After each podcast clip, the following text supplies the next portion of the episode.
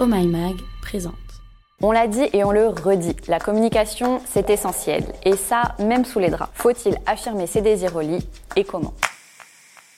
Spoiler alerte, la réponse est oui. Pourquoi? Parce que si tu ne dis pas ce dont tu as envie, ton ou ta partenaire va tâtonner et peut-être tenter des choses que tu n'aimes pas forcément. Si ça ne te fait pas rêver la première fois, évite de prendre le risque que cela se reproduise ou pire, que ça devienne une habitude. En plus, on parle de ton corps, donc il y a de grandes chances que tu le connaisses mieux que la personne en face. Avec ça en tête, tu l'auras compris, parler c'est le meilleur moyen de t'assurer un aller simple au septième ciel. Après, on est d'accord, le sujet n'est pas simple à aborder, mais ne t'inquiète pas, on est justement là pour t'aider. D'abord, rappelle-toi qu'il n'y a aucune honte à formuler tes envies. Tu as le droit d'avoir une sexualité épanouie, alors ne t'en prive pas. Garde aussi en tête qu'il faut avant tout rester ouvert. Chacun a ses désirs et celui de ton ou ta partenaire ne seront pas forcément les tiens. Voilà pourquoi la communication est très importante. Maintenant, parlons pratique.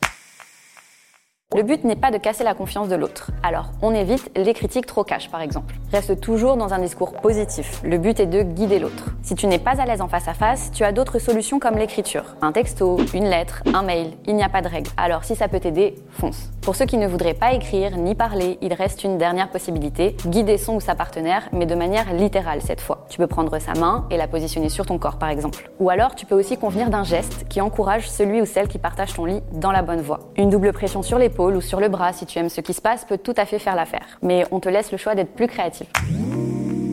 Il n'y a aucune honte à dire ce que tu veux au lit, c'est ton droit et surtout ça t'aidera à avoir une sexualité épanouie. C'est une façon presque infaillible de passer les meilleurs moments à deux sous la couette ou ailleurs. Et voilà, c'était la question qui du jour.